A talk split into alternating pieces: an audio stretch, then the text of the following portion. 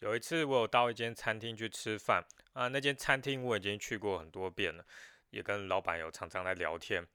那个老板他知道我是呃贝克街蛋糕的负责人，只是在那一次聊天的时候，还有特别问我说：“诶，我刚开始创业的时候情况是怎样？”那我就有稍微跟他讲一下，刚开始创业我是在多小的空间，然后多穷，有描述了一下这个状况。结果讲完之后，这个老板就非常的惊讶，因为他说：“哦，我还以为你这个贝克街的负责人是个富二代，所以可以一下子就把这个公司做起来。”那我就跟他说：“呃，这跟你想象的差太多了，完全不是这样。我没有一个有钱的老爸，全部都是从很穷的情况一步一步开始做的。”但是听到这个老板这样子的反应，我就有在想。那也许我就可以把我的这个创业的过程和经验，把它跟大家讲出来，然后可以给一些正在创业的人鼓励，因为就可以让他们看到说，哦，我也是一样，从什么都没有的情况下，一步一步慢慢做起来的。那我觉得最重要的就是在创业之前有一些要准备的事情。那常常一个被人家最常忽略的就是抗压性。因为创业创业的时候压力实在是太大了，如果抗压力是不够的话，然后绝对是没有办法继续的做下去。我能够培养抗压力，在创业前有好的抗压力来继续的走下去，有一个很大的原因是因为我有过两年的传教的经验。有可能你在马路上走的时候，会有看到两个外国人啊骑着脚踏车，然后在路上跟人传教。我十八岁的时候就去当这样子的传教士啊，跟外国人做搭档。只是我的地点是被分配在台湾的台中，我没有被分配到国外。这个地点并不是一定的。呃，在这些传教士里面，全部都是年年轻人，大概十八到二十岁左右的年轻人。可这些年轻人在世界各地都有嘛？那每个地区都会有一个会长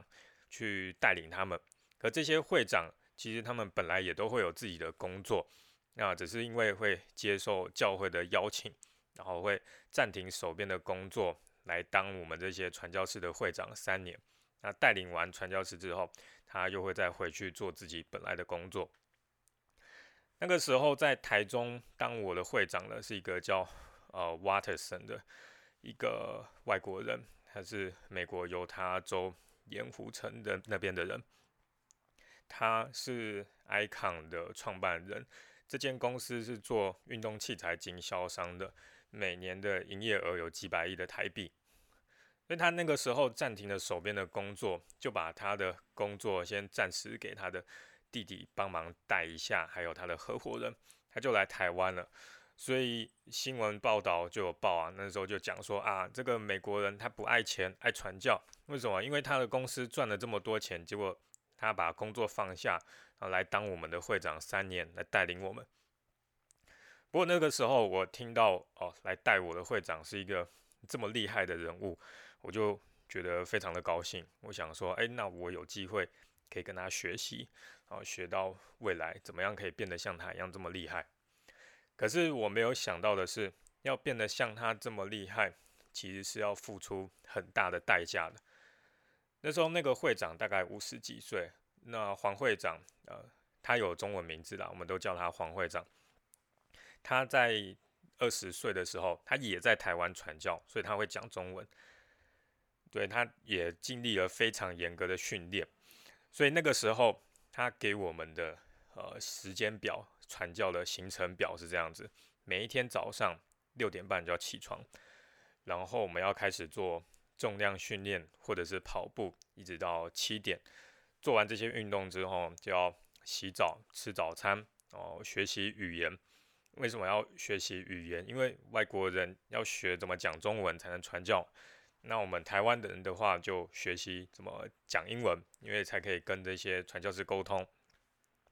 好，再来就是学完语言之后呢，就互相练习传教的技巧。这些练习一直做做到十点，然后准备出门。出门之后，我们就会在邮局啊，或者是一些卖场的门口，在那边跟路上的每个人传教啊。结果都是你一定也看过，就不断不断的被拒绝，一直被拒绝，一直拒绝。那有的人他甚至会，呃，被人家吐槟榔汁在他的白衬衫上面，那洗都洗不掉。那我们就在这些公园、邮局或者是家乐福门口一直传教，在一整天里面，就除了中餐和晚餐有各一个小时的吃饭时间之外，其他时间都是没有停的，就是一直找人传教。讲话，然后一直被拒绝，一直到晚上的九点半。那九点半之后回到家，会开始做报告，然后跟领袖回报说我们今天一整天的工作怎么样子。然后报告完之后呢，我们会再做隔天的计划，计划我们隔天早上要去哪，下午要去哪，晚上要做什么，要怎样去达到我们的目标。然后再就是洗澡，晚上十点半，然后上床睡觉。一整个星期里面，唯一的休息的时间就是每个星期三的早上十点，好到傍晚的六点。那在这一段时间里面，我们会做的事情就是去买这一整个星期我们要吃的早餐。因为早上我们不会去早餐店吃，我们是在家自己吃的，所以要买好一整个星期的份。那中午的时候，我们可能就会去一些吃到饱的餐厅去好好的大吃一顿。那个时候在中部有一间火锅店，只要一百六十八元就可以吃到饱。我们就会在那种火锅店吃非常非常的多，好把一整个星期耗掉的体力的感觉都像是吃回来一样。然后接着再开始睡觉，一直睡到傍晚的六点，因为实在太累了。接着就再继续的开始传教。那在当传教士的这一段期间，这两年。我们是不能看电影的，也不可以听流行音乐之类这些会分心的活动，什么打电动啊那些，当然都更不可以。只有我们每个星期三可以有一个小时的时间到网咖，可是不是去网咖玩哦，是我们去网咖写 email 给我们的家人，或者是我们可以用手写的信写给我们的家人，因为我们是不可以打电话给家人的，除了过年的时候和母亲节。这两个节日，我们可以有一个小时的时间和家人来通电话。也就是说，我们从早到晚，每一天一直被一堆人拒绝，一直被拒绝，然后我们的压力非常大。可是我们不能像一般的业务员那样子哦，压力大就可以打电话给朋友，打电话给家人诉个苦，然后休息一下不行，我们不能休息，也不能这样子诉苦。好也不行，说哦，因为压力大，好就去看个电影、散个心，不行，这些我们全部都不能做。那时候我就觉得我自己根本就像是在都市里面的苦行僧一样。虽然我是在台中市区，还有彰化园林这些地区，是那些是很繁华也很热闹的地方，但是感觉起来就像是在深山里面修行。那时候我甚至有在想，说我很想要放弃。那我就在想说，如果我开口说要放弃，做不下去了，感觉就很丢脸嘛。因为其他人可以做完两年，我做不完。那可是如果我可以早点收到兵单，早点去当兵，这样子我就可以有很好的借口可以离开这里，我就不用传教了。因为我传教的时候才十八岁，还没当兵。啊，通常是传完教两年才会去当兵的，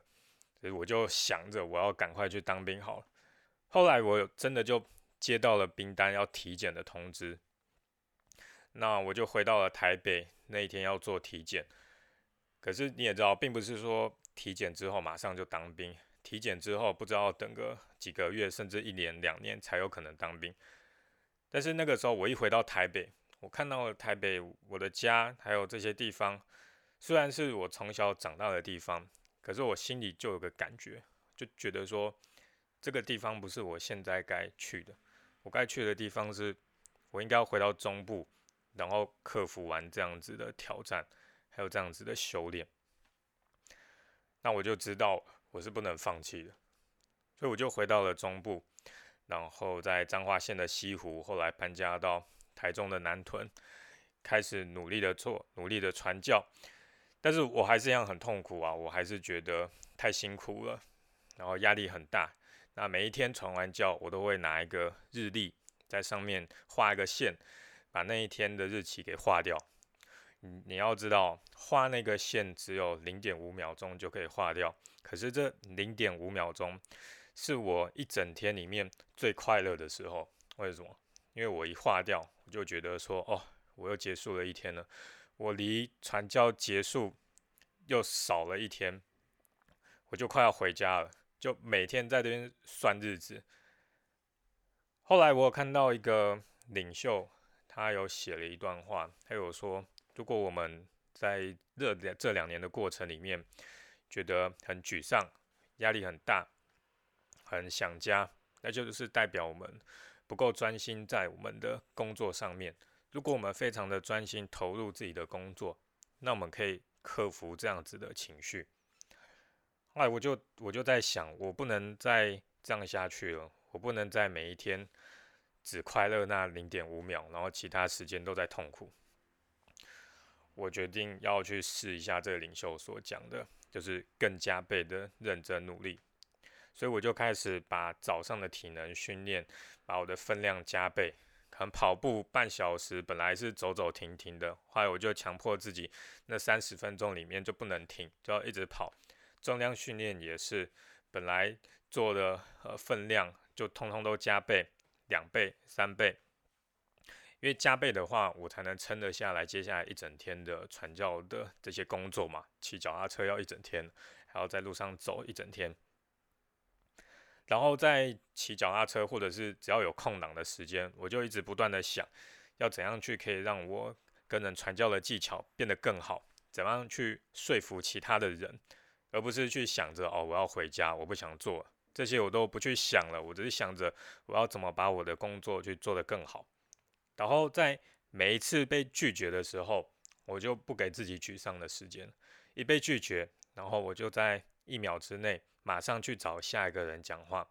被拒绝，我就马上找下一个人，一直找下一个，就不停下来，也不让自己有沮丧的时间。那当我这样子做之后，那本呃被我划线的日历，我本来是每天晚上都很期待去画一次的。可后来我变成一个礼拜去画一次，再后来我又变成一个月才会去画到它一次，到最后我已经忘记了那个日历的存呃它的存在，因为我每天都非常的专心在投入我的工作，我已经不再去想着哦压力很大，我想要回家这件事情。但就在这两年的时间结束之后，我的抗压性还有在能力。各方面都得到非常巨大的提升，所以后来有很多的人问我，他说我在创业初期的时候都没有赚到钱，那在这么大的压力下，我是怎么撑下来的？其实这个答案是非常简单的，因为在创业之前，我已经经历过传教这两年这么辛苦、这么地狱的生活那传教完之后，我有做过业务，也去当过兵，也当过那些苦力活的洗碗工，或者是去挖厨余的工作，什么工作非常多都做过。然后到后来的创业，但是后来做的这些工作，包括创业，都远远比不上传教那两年这么辛苦，压力这么大。这就是为什么我可以在创业的压力中撑下来。那在很多人。他们觉得在创业之前要准备的是像钱啊、人脉、技能，但是最常忽略的就是抗压力。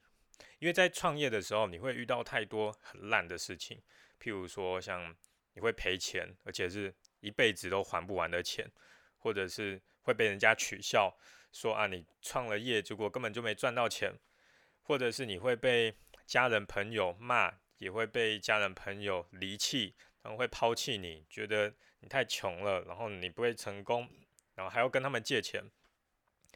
感觉就像是一个一场地狱，一场噩梦，根本不会永无止境的噩梦一样，然后不知道你哪一天可以从这个噩梦中醒过来。那每一个创业家遇到这种事情的时候，最需要的当然就是抗压性，那才能帮自己度过。我自己觉得，想要培养这种创压力的方法，就是可以开始主动接下一些吃力不讨好的事，而且是压力大的。那你就可以测试看看，你在这种压力下面，你可以有怎么样的表现。因为训练抗压性就像是训练肌肉一样，因为训练肌肉，呃，就举哑铃嘛，啊，每一次举得更重一点，你的肌肉就会越来越强壮。抗压性也是，每次给自己更多一点压力，一点一点的增加，那你的抗压力也会越来越强。这就是为什么有些人他一直生活在他的舒适圈，那他的抗压力会这么差的原因，因为他没有给自己更多的压力，让自己去慢慢习惯。那所有当老板的人都知道，创业它就像是一场走在地狱的修炼。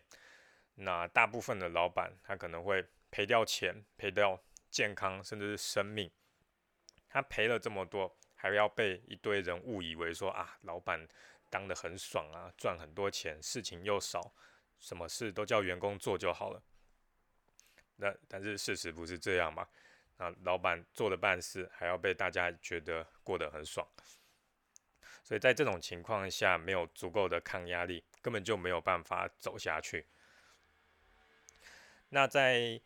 我的传教结束之后，我就是去当兵嘛。啊，退伍之后就是结婚，然后上大学，接下来休学，然后开始创业。啊，在接下来之后的广播的内容，我也会提到我接下来的创业过程是怎么样子的。但是在我真正开始创业之后，你听到我跟你的描述，你就会知道。创业的现实到底是有多可怕的一件事？好，不过你可能会有注意到，我非常的早结婚，因为我当完兵之后就直接结婚了。那时候大概二十二、二十三岁。这并不是说因为我们有了小孩，所以要赶快结婚。我的小孩是结婚之后两年才有的，只是因为我的观念很传统，就是早一点结婚，然后虽然穷，可是跟太太一起专心的打拼事业。但是我现在回想起来也是很不可思议啊！我的太太愿意嫁给我那个什么都没有的穷小子，那也是很神奇的一件事情。我非常的感谢他。